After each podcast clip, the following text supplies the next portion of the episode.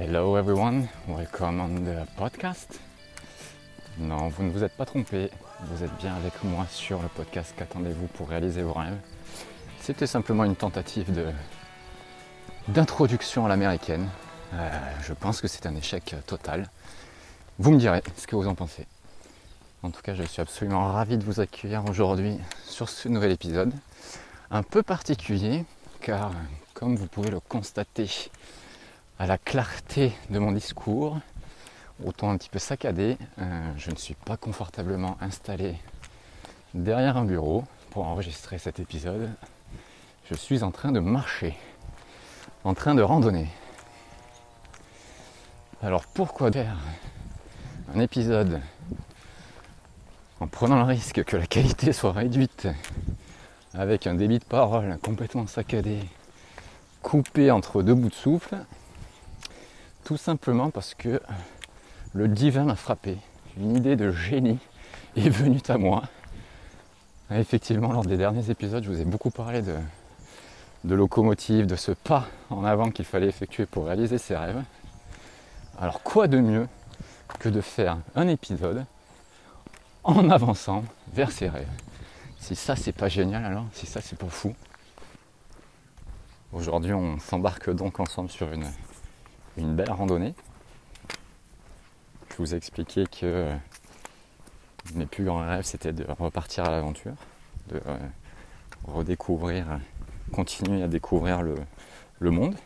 Donc aujourd'hui, eh il était surtout question de rester quelque temps en, France pour euh, diverses raisons. Et pour nourrir ce grand rêve, même si je ne peux pas partir euh, à l'étranger, si je ne peux pas devenir un aventurier ou un explorateur professionnel pour le moment, ce que je peux me permettre de faire par contre, c'est d'organiser des micro-aventures, des micro-explorations, on va appeler ça comme ça, et réaliser des, micro-rêves.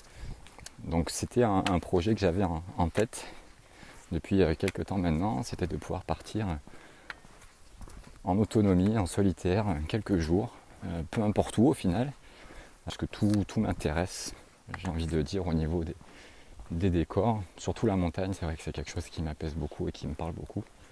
Euh, c'est un milieu que j'aime énormément. Donc j'ai décidé de m'organiser ça sur mes deux jours de congé.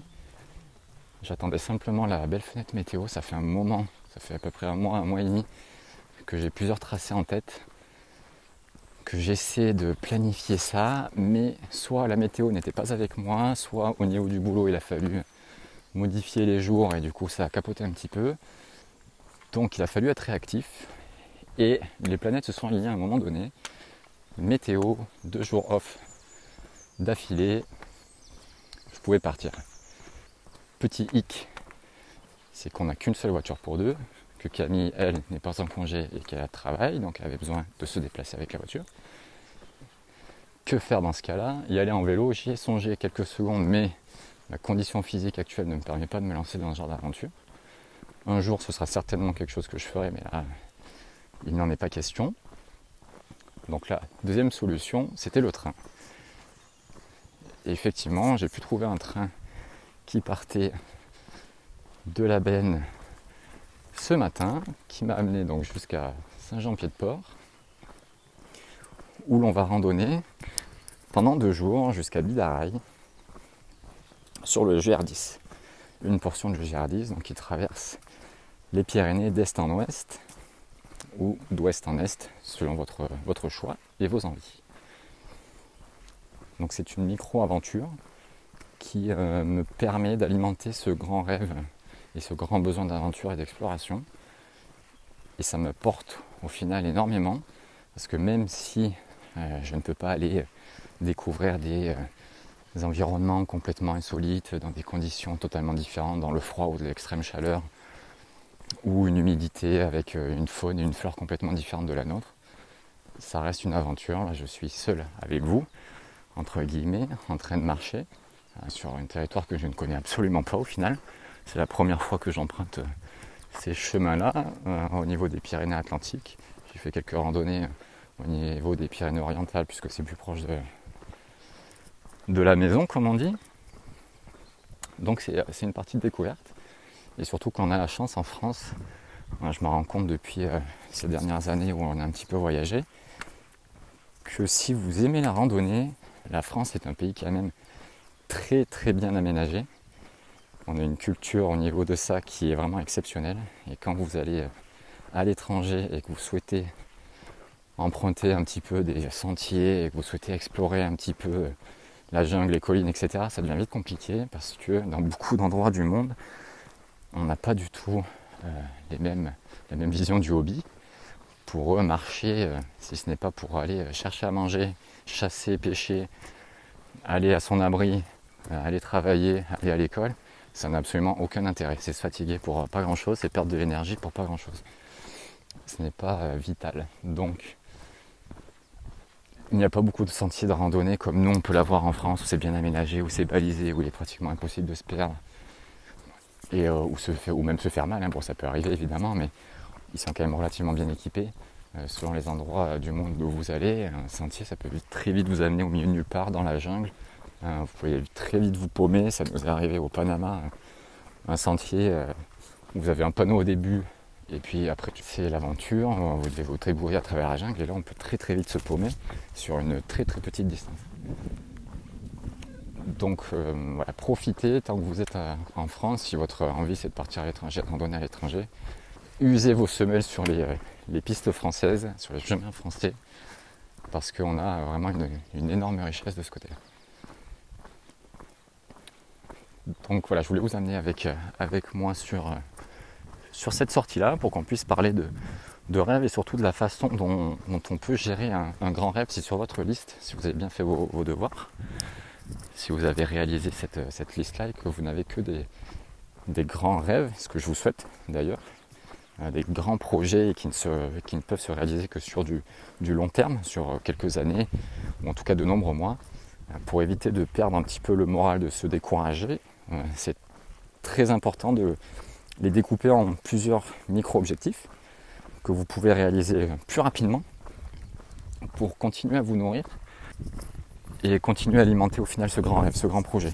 C'est ce que l'on fait euh, dans notre vie au quotidien, au final, au niveau de votre travail la plupart du temps. Si vous êtes responsable ou si vous avez des responsables au niveau hiérarchique au-dessus de vous, euh, souvent il y a des objectifs qui sont définis euh, en début d'année pour pour la fin d'année, pour l'année en cours. Et ces objectifs-là, ils sont découpés en plus petits objectifs, atteignables, mesurables, timés dans le temps, ce qui fait que tous les trimestres, tous les mois, euh, tous les deux mois, bref, peu importe la fréquence, vous pouvez avoir des rapports, souvent des réunions, des bilans. Et c'est comme ça qu'on avance en fait. C'est euh, être smart, on appelle ça. C'est avoir des, euh, objectifs spécifiques, mesurables, atteignables, réalistes et timés dans le temps. Donc on découpe un grand, rêve en micro-rêves pour pouvoir atteindre ces, micro-rêves et garder la confiance, l'énergie pour nous amener vers le plus grand rêve et garder la niaque surtout, ça c'est ultra important. Et ça marche, ça marche, ça peut paraître très discours marketing, Loot Wall Street, vous allez voir, vous avez tout déchiré, vous êtes des champions, mais oui, vous êtes des champions et vous allez tout déchirer effectivement, et ce n'est pas que euh, des discours marketing dédiés à vous bourrer le crâne et à faire de vous des futurs entrepreneurs. Non, vous pouvez l'appliquer à tout niveau de votre vie, euh, par exemple euh, niveau euh, sportif. si vous avez des objectifs, on va dire, allez, il y a un semi-marathon bientôt qui, se prépare, hein, ça va être la saison. Vous voulez vous, y inscrire. Sauf que ça fait longtemps que vous n'avez pas foulé le bitume, la piste et chaussé vos baskets. Vous vous inscrivez à ce semi-marathon-là vous n'allez pas directement, première sortie, vous dire, ah ben allez, je vais faire 10 euh, bornes direct. Ce serait euh, risqué déjà de. Vous allez peut-être vous faire mal, euh, peut-être vous dégoûter aussi parce que si ça fait longtemps que vous n'avez pas couru, vous allez en baver. La première étape, ce serait déjà de retrouver ses baskets, puisque souvent elles finissent dans un placard et on ne sait pas forcément dans quel état elles sont, si, et même on ne sait même pas si au final elles sont vraiment dans ce placard-là. Donc déjà retrouver ses baskets, sinon en acheter de nouvelles paires. Et ensuite, c'est programmer des petites sorties. Par exemple, deux sorties de 20 minutes la première semaine, c'est facilement calable dans l'agenda, dans, le planning, et c'est physiquement parlant, c'est quelque chose qui est réalisable aussi. À la fin de la semaine, vous aurez fait vos deux fois 20 minutes, vous serez est, vous vous dites ok c'est bon, je suis sur le bon chemin, semaine prochaine je fais deux fois 30. etc., etc. Et vous allez vous rapprocher petit à petit en validant tous ces petits steps de votre objectif qui est de courir le semi-marathon. Vous allez arriver en pleine forme, pleine confiance et vous serez prêt à tout déchirer les champions. Donc c'est ça, c'est ultra important et dans vos rêves, dans la réalisation de vos rêves, dans vos grands projets, c'est décisif. C'est ce qui fera la différence. C'est ce qui fera la différence entre un rêve que vous allez réaliser et un rêve que vous allez garder ben, sur une liste et dans votre esprit à fantasmer et qui restera au, stade de rêve. Donc voilà, il faut, les découper en plusieurs petits morceaux, ça c'est très important. Et euh, autre chose qui va avec ça, du coup, ça, nécessite aussi de la patience.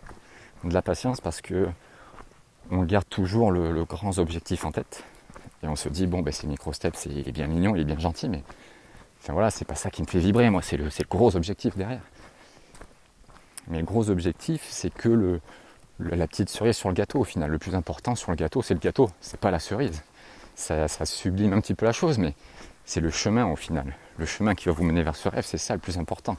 C'est ça qui va vous, nourrir le plus et qui, et qui restera gravé dans votre mémoire. Quand vous voulez atteindre un sommet, vous allez vous dire ok super, vous voyez le sommet, vous le visualisez, vous l'imaginez, mais l'ascension, tout ce que ça va vous demander en termes physiques, ressources mentales, euh, les gens que vous allez croiser aussi sur le chemin, puisque la plupart du temps vous ne serez pas seul, vous allez croiser quelqu'un, peut-être que lui viendra de finir et vous adressera un salut et un bon courage, ça vous reboostera.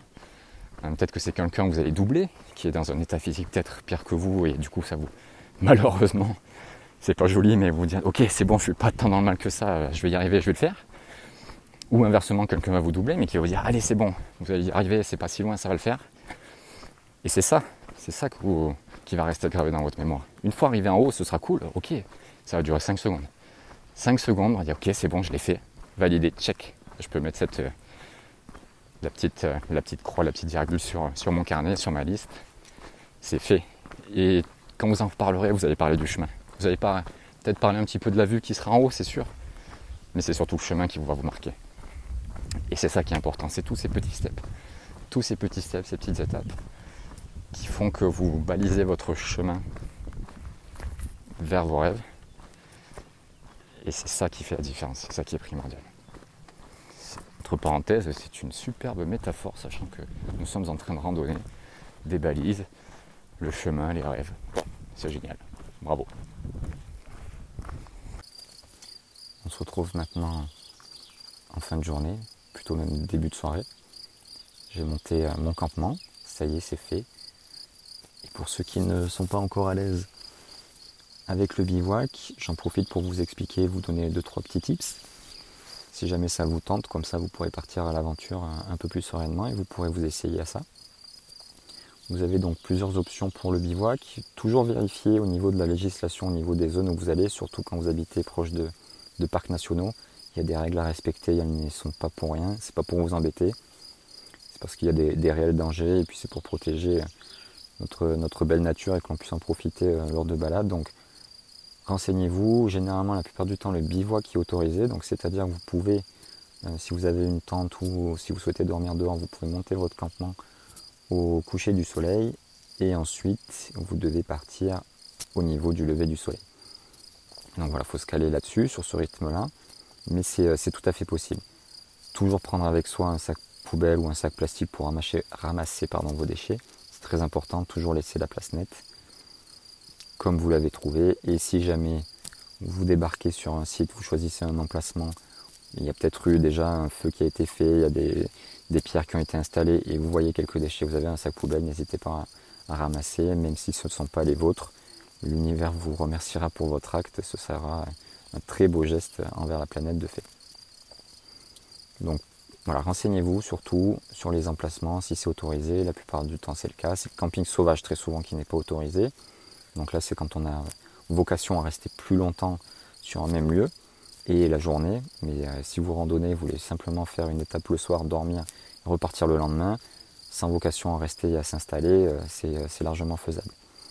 Au niveau des feux, là c'est un gros, gros sujet, gros débat. On ne va pas trop s'étendre là-dessus. Si vous souhaitez faire des feux le soir auprès de votre campement, soyez très vigilants. Renseignez-vous aussi s'il n'y a pas des risques, si la végétation n'est pas trop sèche, puisque un, moindre coup de vent, une braise qui s'envole et ça peut aller déclencher un, feu à côté très rapidement et on peut vite perdre le contrôle. Donc voilà, soyez vigilants à ça, surtout quand vous le faites en pleine nature et en plein été, c'est assez risqué. Mais voilà, soyez vigilants à ça, même si vous savez, vous pensez maîtriser, la nature on la maîtrise jamais, il peut euh, rapidement arriver de, gros problèmes, donc soyez vigilants là-dessus. Pour ma part, je préfère toujours partir avec un réchaud, comme ça au moins je suis autonome. Et là par exemple aujourd'hui j'ai fini la randonnée euh, sous la flotte. Les trois derniers quarts d'heure se sont déroulés sous une belle averse. Heureusement elle s'est calmée euh, un peu de temps avant que je trouve la, clairière où j'ai pu euh, déposer ma tente. Mais si j'avais compté sur euh, le fait de trouver du bois et de faire un feu, euh, là ce serait une mission un petit peu délicate car tout est absolument trempé. Donc le réchaud au moins ça vous garantit une source de chaleur pour cuisiner le soir. Vous réchauffez aussi si, si, besoin. Et surtout pour le café le lendemain matin, ultra important, je tiens à le signaler. Ou du thé, on vous accepte aussi, ceux qui boivent du thé, il n'y a, a, pas de problème. toujours vérifier votre bouteille de gaz et surtout voilà, qu'elle soit pleine, ça c'est important, ou qu'il y en ait suffisamment en tout cas pour encaisser les, quelques jours de randonnée.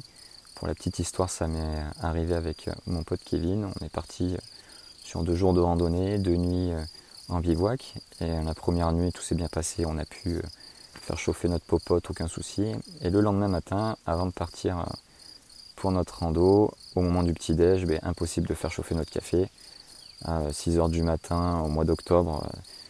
Euh, on était un petit peu sur les nerfs. Moi j'avais les boules, c'était moi qui devais m'en occuper. Évidemment, j'ai pas bien vérifié, je pensais que ça allait suffire et euh, pas du tout. Euh, pas assez de gaz et il nous restait deux jours à faire. Donc échec total. Heureusement, on a trouvé des, randonneurs qui ont pu nous dépanner pour le, matin et le soir on a fait un feu donc on a pu se débrouiller. Mais voilà, si vous voulez pas être pris de court, si vous voulez pas être surpris, plus vous allez vous préparer et mieux c'est. Donc surtout vérifiez ça, tout ce qui est un petit peu alimentaire et euh, source de chaleur, vérifiez que vous ayez euh, des recharges et que les batteries soient pleines et les bouteilles de gaz soient pleines. Ça c'est très important. Ensuite, au niveau de la tente, partez le plus léger, même au niveau du sac à dos tout court, on va, dire ça, partez le plus léger possible. Euh, si vous partez sur une randonnée, même si elle fait qu'une une dizaine de kilomètres. Si vous avez un sac qui excède, on dit souvent il ne faut pas qu'il excède plus de 10% de, votre poids.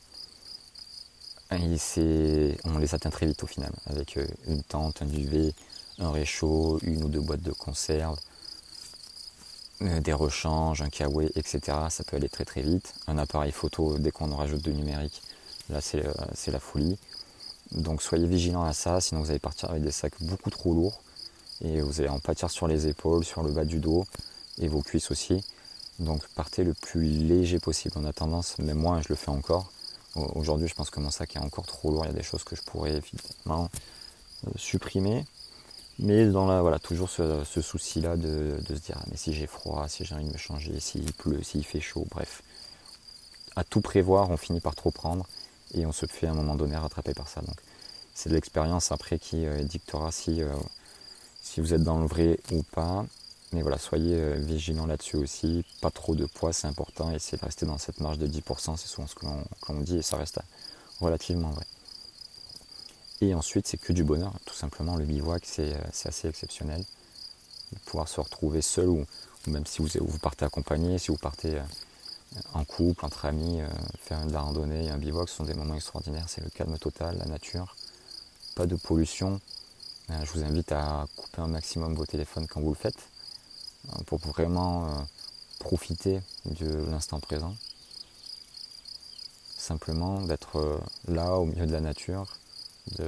si le ciel est assez dégagé, vous allez voir des étoiles. Pour ceux qui habitent en ville, on oublie très facilement de regarder le ciel et à quel point cela peut être enivrant. Si vous faites un feu, c'est pareil, hein, le, feu a ce pouvoir-là très, très enivrant aussi. Donc euh, ce sont des moments que l'on peut partager, et même si on les partage qu'avec soi-même, comme moi actuellement, c'est très ressourçant, c'est très agréable, très reposant. Donc profitez-en, euh, c'est une très belle aventure, très accessible, vous ne le regretterez pas.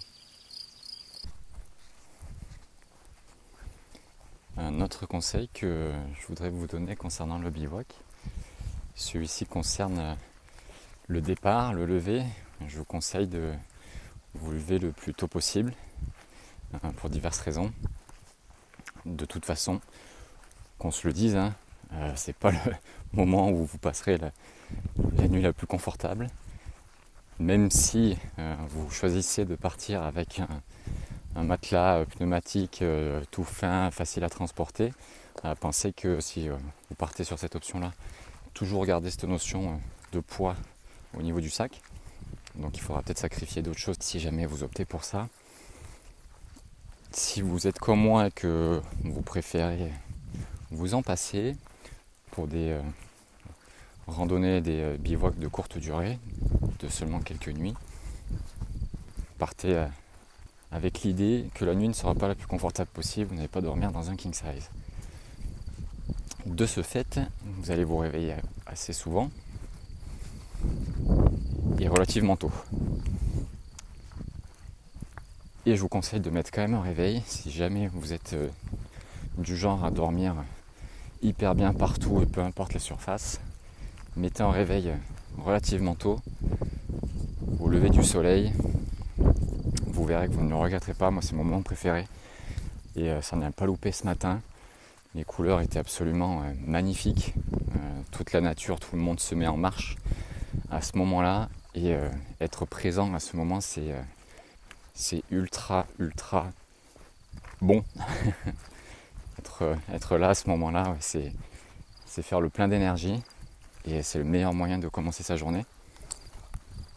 Vous allez euh, découvrir des paysages fabuleux avec des couleurs absolument incroyables que vous ne pouvez voir que le matin. Même le soir, les couchers de soleil, ça n'a pas du tout le même rendu. Et euh, pour la petite info, la plupart du temps, quand on voit des superbes photos avec euh, des sublimes couleurs, très souvent elles sont prises en fait le matin. Ce ne sont pas des couchers de soleil, ce sont souvent des levées de soleil, parce que les couleurs sont, euh, uniques. Donc levez-vous tôt, profitez de, ces matins-là, avoir son petit café avec le lever du soleil et les couleurs, c'est absolument parfait. Ou votre thé, évidemment, les amateurs de thé, on vous tolère, hein, on vous accepte pas de sujet là-dessus. Et ensuite, vous pourrez partir euh, tranquillement pour, euh, pour votre journée. D'autant plus que de partir tôt, ça va vous permettre d'être relativement tranquille au niveau des, sentiers aussi, selon lesquels vous, vous, choisissez. Certains sont euh, plus empruntés que d'autres, notamment sur comme celui-là, sur le GR qui coupe aussi le chemin de Saint-Jacques de Compostelle. Donc en plein été, ça peut être un petit peu l'autoroute. Donc en, partant de bonne heure, vous êtes sûr de, de garder un petit peu de calme, de, profiter de la nature rien que pour vous. Et au niveau des animaux aussi, hein, vous verrez beaucoup plus d'animaux de, bon matin parce qu'aussi ils se réveillent, ils se mettent en, activité. Et euh, il n'y aura pas la présence euh, de l'humain pour les perturber. Donc ça c'est un élément aussi très important. Et ça vous évitera aussi de marcher de longs moments sous les grosses chaleurs. Pour l'avoir fait hier, j'ai commencé ma randonnée entre 10h30 et 11h. Et le plus difficile de la marche euh, s'est trouvé aux alentours des 14 heures, en plein cagnard, donc j'ai pris des coups de soleil sur les bras. Euh, j'avais la casquette évidemment, mais bon, ça n'empêche pas qu'il a fait chaud avec le poids du sac. Ça devient vite critique, ça peut devenir en tout cas vite critique. Donc partez de bonne heure, à la fraîche, vous serez tranquille, vous aurez des paysages absolument de fou et vous aurez beaucoup moins chaud. Voilà le petit conseil que je pourrais vous, vous donner et certainement l'ultime conseil puisque j'avance tranquillement vers la fin de, ma randonnée de ces deux jours. Donc j'espère en tout cas que cet épisode vous aura plu, vous aura inspiré, peut-être même donné envie de, partir en randonnée et en bivouac. Vous, me direz, n'hésitez pas à me faire un retour, un message, un commentaire pour me raconter un petit peu vos aventures. Ce sera avec un immense plaisir que je prendrai le temps de vous répondre. Sur ce, je vous dis euh, à bientôt. Travaillez votre liste de rêves toujours. Faites ce petit pas, lancez la locomotive. Foncez vers vos rêves. Ils vont se réaliser. N'en doutez absolument pas. On se retrouve à, à tout bientôt. Ciao ciao.